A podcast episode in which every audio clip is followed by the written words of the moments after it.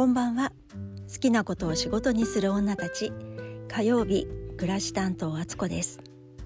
私は3人の子供を育てながら幸せなお母さんと研究家として日々試行錯誤しながら奮闘しているお母さんです。皆さん改めまして明けましておめでとうございます、えー、年も改まってね、えー、気分上々といったところでしょうか。そんなねスタートダッシュにいいこの時期におすすめしたい暮らしの tips を今回はお話ししようと思います。題して家事にウィルパワーを使わないゴールデンゴールデンスケジュールのすすめです。はい、えーとですねまずね皆さんにね思い出していただきたいんですけど今ちょっと年末年始なんでね日常からこうちょっと離れているかと思うんですけど普段まあ平日とかお仕事ある日とかね学校がある日、えー、日常ね朝起きて、まあ、家を出るまで、まあ、仕事に行くまで学校に行くまで家事が一段落するまでの間にしている自分の、えー、一つ一つの動きについて思い出してほしいんですね。それを皆さんはあの考えてやっているでしょうか、えー、なんとなく毎日順番がね入れ替わったり同じだったりまた入れ替わったりとかしているでしょうか？もしくはこれをしたらなんとなく次はこれっていうね無意識のルーティン化みたいなことがあると気づいているでしょうかこれをですね意識的に見える化して整理して理想化していくそうすると一日がそして人生が驚くほど楽で見通しが良くなってくるんです。で私が、えー、おすすめしたいのが家事や日々のルーティンワークにウィルパワーを使わないってことなんです。この根底にあることがね。これイコール、まあ、頭を使わない。ということです、えー、ウィルパワーっていうのは、まあ、意思決定とか選択とか判断していくことなんですよね。そういう時に使われる、えー、パワーなんですけど人はだいたい1日マックスで3万5,000回ぐらいのね決断ができると言われるんですけどそれって、まあ、大きなね仕事とか勉強とかね自分の進路どうしようとかいろんなこと決断っていうとそんなイメージあるかと思うんですけどちっちゃい決断も実はいっぱいしていて今日お昼に何食べようパスタかなうどんかなってまたお店行ってね、えー、メニューを見てあこっちにしようかなドリンクセットにしようかなとか何かいろいろ考えますよね。そういうのもあるし今日何着ていこうかなって寒いかな暑いかなそしたらこっちがいいのかなとかそこで結構まあまた使うんですよね。あとはトイレ今行っとこうかなそれともこれやった後にしようかなとかねそんなこともねほんとちっちゃいことも全て、えー、意思決定のねウィルパワーを使って人はこう行動に移しているんですけどそれを日常の毎日繰り返しやっている家事とかルーティンワークに使わないようにするっていうのが引いてみれば自分が本当に大きな決断をしなきゃいけないとかなんかこうじっくり静まって考えたい時に使うエネルギーをそこに持っていくことができるんですよね。なのでおすすめしたいのが、えー、固定化してね自動的にできるところはね全てルーティン化していくっていうのがおすすめなんです。でこれにはあの5つのステップがあります。で私が実際ねこれは本当自分の、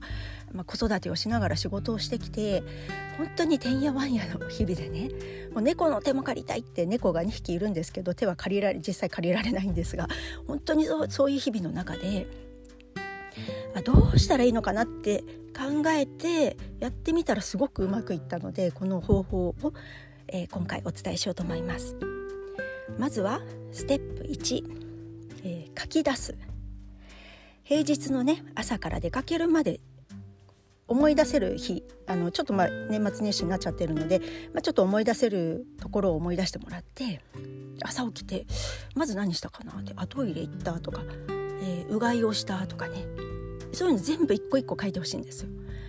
トイレに行く、えー、うがいをする、えー、顔を洗うとか全部細かく思い出せるだけ書き出してもらって一つ一つを付箋に書いてください。でそのやった順番にまず並べてみる。はい、まずこれがステップ1書き出すという作業です。えー、そしてステップ2、えー、観察するその書き出して並べた付箋をこう俯瞰して見てみてあれってあれこの順番って結構なんか面倒くさいやり方でこうものすごい遠くの部屋から遠くの部屋まで移動してるなとか実はこことここって流れでやった方が同じ場所にいて洗面所にいてねこれとこれしたらあなんか流れいいかもしれないって思うようなこととかあったらちょっとねこう組み合わせを変えてみたり付箋の位置をね順番変えてみて、えー、そういうねことをちょっとやってみてください。で私の場合はですね子供がまあ、小学生の頃とかね、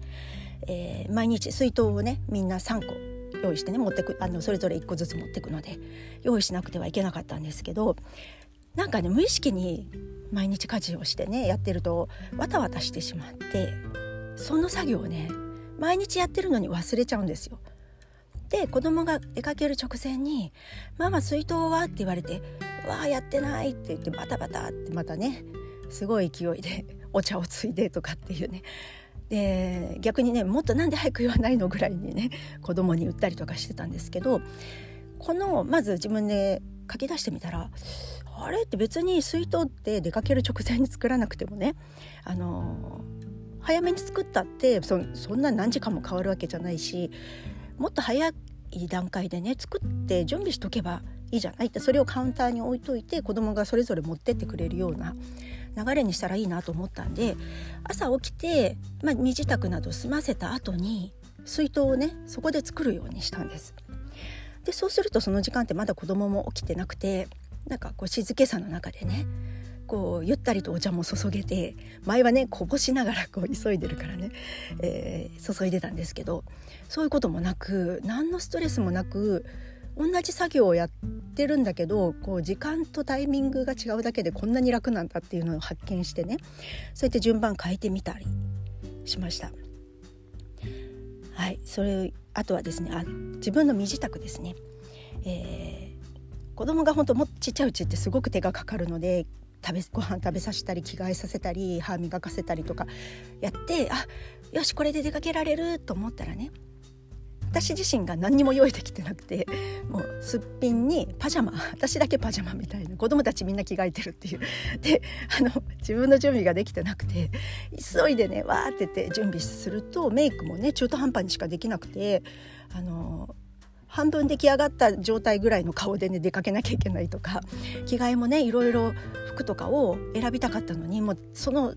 手が届くとこにあったやつを着ていくとかね。ほんとそういう状態でなんかこう中途半端な自分で出かけるしかなかったっていうのをああそうかそこバタバタになる時にそれをやるから余計気持ちもねゆとりがなくて、えー、そういうことになるんだなと思ったんで、えー、子どもたちが本当起きてくる前までに自分の身支度メイクもある程度済ます着替えもね、まあ、あのこぼされたりとかする可能性もあるのであのちょっと上だけはまだ着替えないでおくとかね。なんかそういうことでちょっとある程度準備しといてっていう風に変えたらすごいね気が楽になったんです。本当にね不思議なほどやってること一緒なのにおかしいなみたいなねこの間の家事の話じゃないですけど全体で見たら同じことをやるんだけどあのそうやるタイミングとかやる量とかを変えるとかね小分けにするってことと似てるんですけどそんな風にしてねあらあらみたいな感じのところがまたねあの文字として見ていくとゆっくり観察できるので書き出すっていう書き出して観察するっていうのが観察するのがステップ2ですね。ということになります。そして、えー、ステップ3理想化する、えー、想像してみてください。100%パーフェクトな朝の時間を過ごした私っていう、えー、そんな自分の過ごし方そしてその時は何をしているのかっていうのをプラスして追加して書いてってほしいんですね。これもあの一個一個付箋に書いてほしいんですけど、えー、例えば私だったら瞑想をするとか筋トレをする、えー、それからトイレ掃除をするとかっていうのをプラスでね付け加えて、えー、書いてみたんです。もうそしたら朝からね自分のこと身支度ももちろんできてるし自分のケアもできてて内観できててで一日をねこう始めるにあたりねゆとりのある感じでね過ごせるなっていうのがね、えー、見えてきてねなんかワクワクしたんですよ。この理想化理想の部分を書いたら。でこれが本当に100%叶ったら最高ですねっていうようなね 一日をあのプラスしてこうねあの理想化の部分を書いて書いてみるってすごくねあの現実味が帯びてくるんですよ。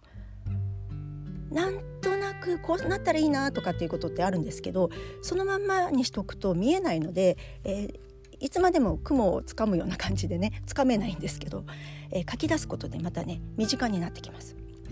これが、えー、ステップ3理想化する。です。そしてステップ4時間を書き入れる。何時になったら何々をするとか何時までにここまでは終わらすとかっていうある程度の指標がないとなんとなくいっぱい書いちゃってね理想もそれこそいっぱい書いちゃって だけどよくよく考えたらこんなん絶対現実的にねあの運ばないっていうようなことだと困るのであの、まあ、何分ぐらいこの作業にかかるかなっていうのもある程度こう把握しながらここまでは何時に終わらすみたいな風に書いていくとより具体的に落とし込めていきます。これがステップ4の時間を書き入れるそして最後にステップ5、えー、ここだけいきなり英語になっちゃったけどステップ5ですね、えー、目に見えるところに貼る、えー、それをね5日間チェック毎回チェックしながらその通りにやってみる。これです。えー、そのね書き出したはいいけどノートにパタンとこうね閉じちゃって見えなくするとやっぱりね書いただけで満足しちゃって、えー、参考書買って満足勉強したような気分になっちゃう状態になっちゃうので それをね、まあ、冷蔵庫の前とかトイレに貼るとかで自分が朝ねこう行動しながらまだ慣れてないから最初は「えこれのあと次何やるんだっけ?」みたいのを一回一回ちょっとチェックしながら、えー、その流れに沿ってやっていくっていうのを5日間繰り返すと体がなんと不思議にあの覚えてくれるんですよ。それでやらないと逆にちょっと気持ち悪いなぐらいな感覚が出てくるのが、まあ、5日過ぎたあたりです。なのでちょっと最初はぐっと我慢の子なんですけど頑張ってちょっと続けてみてでまあちょっと無理だなと思うような流れのところは、えー、ちょっと簡略化するとか何か引いてみるとかね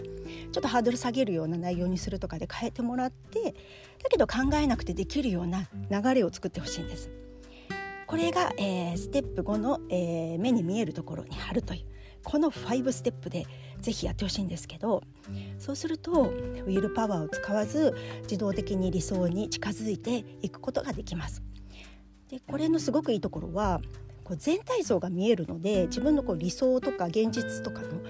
こう山がどれぐらいの高さで今日は何合目まで登ったのかなっていうのが見えてくるのでまあ、今日7割だったなっていうのもちゃんと書き出して全体像見えての7割だと3割できなかったけどちゃんと残り7割できたっていう自分をね認めることができるんですよ。でこれをやってないとできてない3割にすごく頭がいっちゃってあできてない自分みたいな本当は7割できてるのにそこを認めることができなくてなんか私ってできてない人みたいなレッテルをね自分で貼ることになっちゃうんですよ。でその逆ができるようになってくるので 7割なんだけどできてんじゃんみたいなねすごくねあの自分の自己肯定感がねすごくある意味上がるんですよ。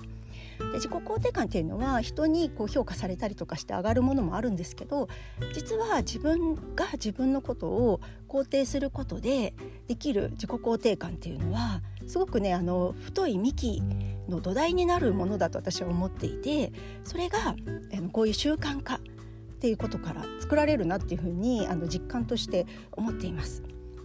なのであのこのね、えー、5ステップであのぜひぜひねあの年始めということもあるのでね、えー、自分の理想の過ごし方それもとりあえず朝だけ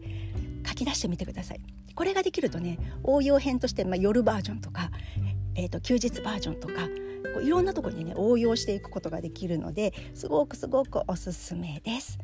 はいということで今日は、えー、ゴールデンスケジュールをね作るウィルパワーをね家事に使わない、えー、自分のごめんなさいねちょっと